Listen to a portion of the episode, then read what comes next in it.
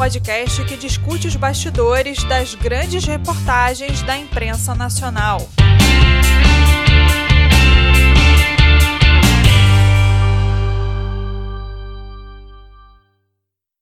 Olá, galera, e bem-vindos ao podcast Jornalismo em Ação, os bastidores das grandes reportagens da imprensa brasileira.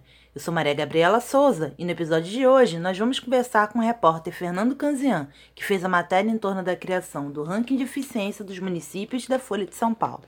Em conjunto com Datafolha, a Folha criou um modo de analisar que prefeituras entregaram mais serviços básicos à população utilizando o menor volume de recursos financeiros.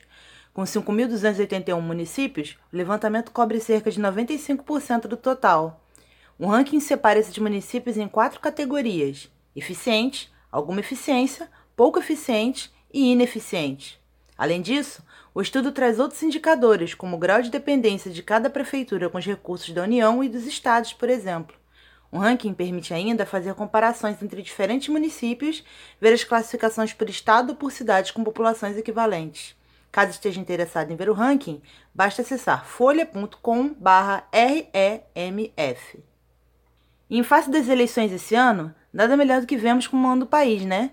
E essa matéria, vencedora do Prêmio Petrobras de Jornalismo de 2017 na categoria Economia, nos permite enxergar melhor o país como um todo. Interessado nos bastidores dessa reportagem? Vamos conversar com Fernando Canzinha agora para saber mais sobre ela. Oi, Fernando, tudo bem? Tudo bem. Então, uma matéria desse peso com certeza deu muito trabalho. Como você e seus colegas se organizaram para criar esse ranking? O ranking ele partiu de uma de uma ideia minha de ter algum tipo de mecanismo que hoje, que até então inexistia no Brasil, de você ter algum tipo de controle sobre como os municípios gastam o dinheiro que arrecadam porque se você entrar nos sites dos, das prefeituras é, no Brasil, os sites eles são muito falhos, muitas vezes ruins, é, com dados incompletos ou inexistentes. E a nossa ideia foi uma tentativa de fazer com que, de uma maneira organizada e, e comum a todas as cidades, a gente tivesse um indicador que espelhasse de alguma maneira, é, a eficiência das administrações públicas. Então o ranking, então o ranking ele é parte de uma ideia, ele é bastante complexo de fazer, mas ele parte de uma ideia bastante simples, que é você pegar alguns indicadores de que a gente escolheu, né, de saúde, educação e infraestrutura comum a todos os municípios, são dados que existem, a gente compila esses dados, faz, transforma num índice cada um desses dados, e aí passa-se a régua e o denominador para esses dados é o, a receita dos municípios. Então, quando você ranqueia, você sabe quem entrega mais saúde, educação e saneamento com menos dinheiro. Isso significa que às vezes tem um município que ele tem uma receita enorme, por exemplo, municípios que dependem aí, que têm receita de royalty de petróleo, que eles ranqueiam muito mal, porque eles têm uma receita muito grande e proporcionalmente a um município que tem uma receita menor, entrega menos saúde e educação. Então ele pode aparecer lá no pé do ranking, enquanto um município com uma receita pequena pode aparecer no topo do ranking é, se ele com aquele dinheiro menor do que relativamente aos outros ele consegue entregar mais. Você falou que encontrar as informações no site era complicado. Às vezes aquilo não estava de maneira transparente como seria o ideal. Quais foram os desafios de pôr essa ideia de criar um ranking em prática? Na verdade, é desenvolver. Bom, primeiro um comentário sobre os sites das prefeituras. Os sites das prefeituras, na verdade, eles são. É, não é nem que eles são incompletos, eles são sofríveis, né? Se a gente for olhar a miríade de prefeituras pelo Brasil inteiro, os sites são para usar um português claro, uma verdadeira porcaria. Porque os prefeitos, eles seriam, em tese, obrigados a colocar é, toda uma folha de receitas, despesas, para onde vai o dinheiro, quanto que gasta com o pessoal, etc. E uma minoria muito pequena faz isso. Inclusive, muitas prefeituras descumprem é, a lei de responsabilidade fiscal, que é uma lei aprovada em 2000, é, que tem ali limites para gastos com pessoal, etc. As prefeituras descumprem isso abertamente e não publicam as informações que, por lei, elas deveriam publicar. E os tribunais de conta dos municípios, etc., eles fazem vista grossa para isso, porque normalmente são indicações políticas. Então, os sites da prefe das prefeituras são é, elementos ali que você não pode contar.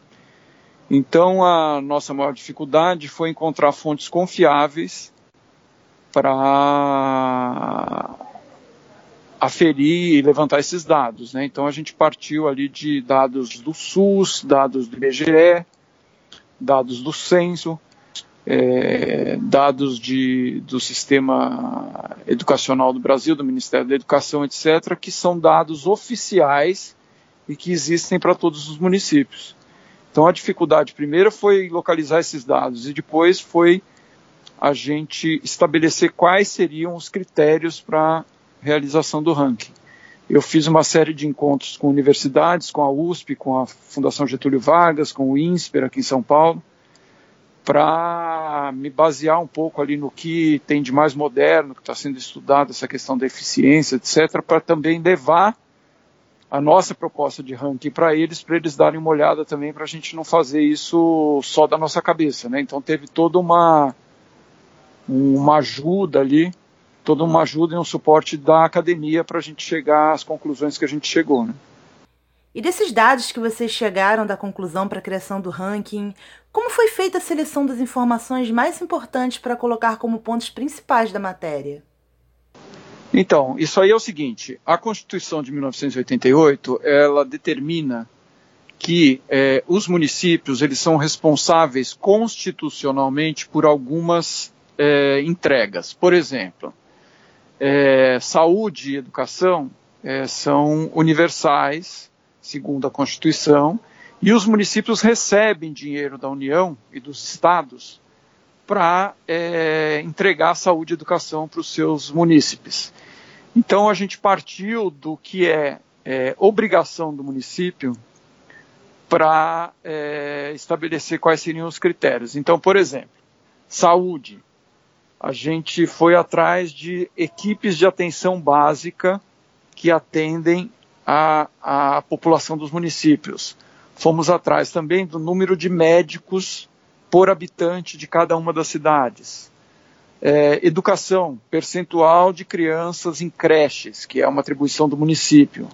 Percentual de crianças em idade escolar no é, ensino básico, que também é administração do município. Então, assim, a gente partiu do pressuposto de que os municípios são, por uma determinação constitucional, obrigados a atender esse tipo de população e eles, inclusive, têm dinheiro para isso dinheiro da União e dos estados. Então, quer dizer, eles deveriam atender 100% e não atendem. Então, a nossa tentativa foi de mostrar quem entrega mais ou menos, é, dependendo dos recursos que tem. Né? E saneamento, e, e que inclui ali é, os três dados, que é coleta de esgoto, fornecimento de água encanada e coleta de lixo, isso, embora não sejam determinações constitucionais, a gente colocou ali também nesse, nessa rubrica infraestrutura, porque não há nada mais básico do que isso. Né? Fernando, você teve com certeza muita ajuda, muita gente envolvida no projeto e tudo mais. Mas essa é uma grande quantidade de dados e de informação. E esse podcast é falando sobre os bastidores da notícia e muitos de nossos ouvintes são pessoas interessadas em fazer jornalismo ou que podem estar começando agora na faculdade. Que dica você dá para alguém que esteja começando a fazer matérias desse tipo que envolvem grande quantidade de dados? Olha, é essa questão do, do, do, jornalismo de dados que a gente chama aqui na, na, Folha de São Paulo é uma é uma seara aí que tem muita avenida, né? Tem uma avenida muito larga aí para ser explorada, né? O Brasil ele não tinha até uns anos atrás é, um histórico de, de uso, né? De compilação e de análise de informações é, massa de informações de dados, como tem, por exemplo, os Estados Unidos. Os Estados Unidos, isso é uma coisa que existe há mais de 20 anos, 30 anos, que as pessoas fazem isso. Com o advento da internet em, a partir da década de 90, né, É, isso se massificou muito rapidamente nos Estados Unidos e no Brasil também vem crescendo. É uma coisa que a gente aqui no, no jornal tem inclusive uma equipe especializada só nisso, né, em, em fazer e, e, e, abastecer a redação com é, informações e dados. No caso em questão aí do ranking, é, eu contei com a ajuda de uma pessoa que é uma, eu chamaria ele de uma espécie de professor pardal dessa coisa de, de busca de dados, etc., para me ajudar a fazer essa coleta, né? Então, para os jornalistas que estão se especializando nisso, enfim, é saber ler planilha, saber operar com programas é, de organização de dados como o Excel e, mais importante, é, conhecer as bases de dados é, gerais que são disponíveis no Brasil, né? por exemplo, IBGE, Banco Central, Ministério do Planejamento, Ministérios da Saúde, Educação, eles têm lá. O Brasil, embora a gente ache que às vezes é um país muito atrasado, é, e é, né, em vários aspectos, a gente tem no, no setor público, felizmente, pessoas muito dedicadas aí à, à, à coleta e organização desses dados para é, manter o histórico né, da, das realizações do Brasil, etc. É, tem muitos problemas, etc., mas as bases de dados são boas. Às vezes, por exemplo, o, censo, né, o censo que a gente tem, o último foi feito é, em 2010, então o dado é um pouco atrasado. A gente está esperando aí que nos próximos dois anos, se tudo der certo, a gente tenha um novo censo para atualizar isso também. Mas enfim, as, as, bases de dados estão aí. O que precisa é aprender a organizar, né? E trabalhar bem com Excel e estar tá bem informado onde é que esses dados estão. Eu acho que é o principal. Falando sobre a ideia de criar o ranking em si e apresentar os dados dessa forma para o público, que dicas você pode dar para abordar uma matéria desse tipo? Porque não adianta você saber ler os dados, né? Você tem que saber identificar de que forma aquilo pode ser apresentado ao público.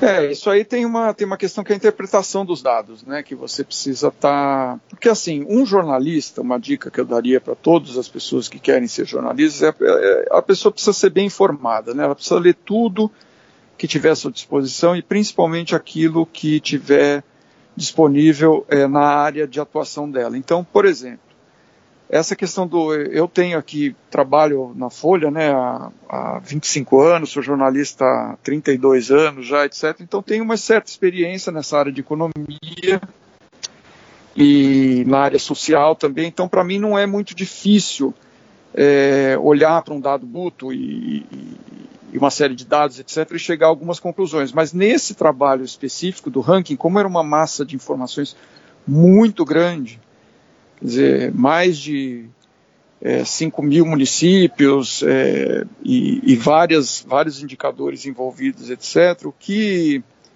é, acabou me ajudando muito a analisar os dados foi, obviamente, a pesquisa de campo, né? Porque com os dados na mão, algumas informações que eu tinha, bom, isso é relevante, esse, esses municípios desse estado, eles estão bem, tem um cluster de municípios aqui no Ceará que está muito bem, outro aqui em Minas, etc. Então o, o repórter tem que ir até esses locais e conversando com os administradores, com, com, o pessoal de lá, você acaba descobrindo algumas coisas, né? Por que, que aquele município está tão bem e por que outros estão tão mal?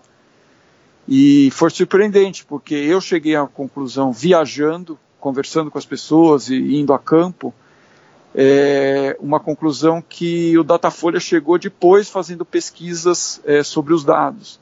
Chegamos à conclusão juntos, por exemplo, eu em campo e o Datafolha chafurdando ali nos números, que, por exemplo, as cidades que tinham passado industrial forte, elas se posicionavam melhor no ranking. Por quê? Porque elas eram mais ricas, tinham pessoas mais bem educadas, e normalmente dependiam menos do Estado, né? elas tinham receitas próprias maiores.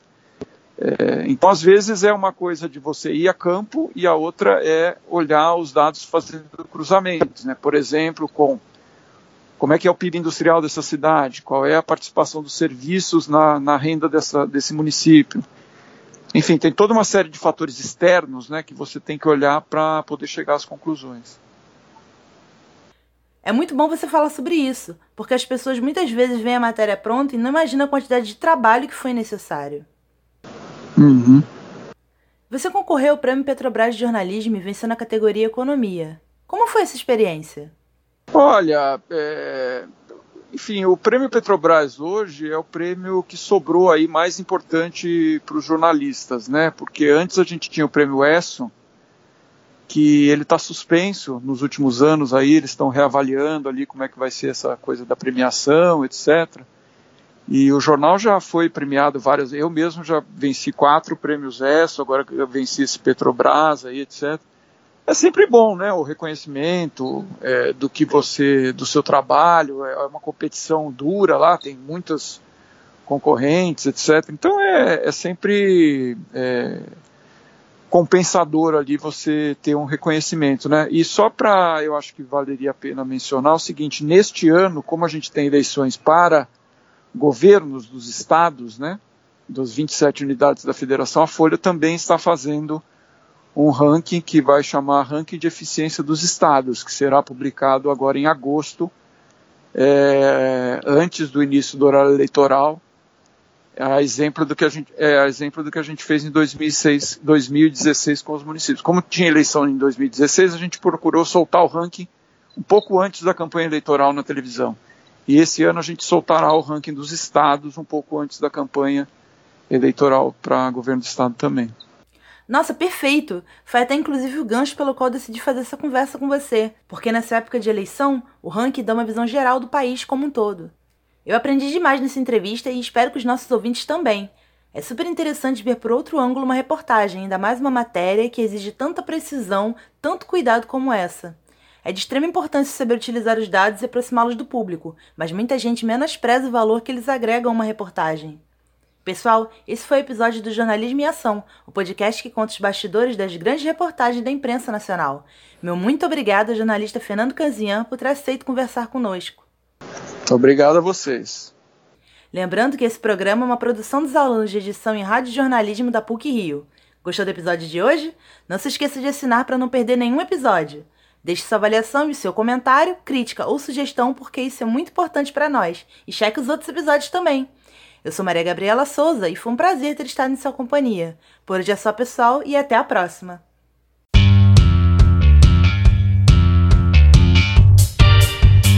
Jornalismo em Ação, o podcast que discute os bastidores das grandes reportagens da imprensa nacional.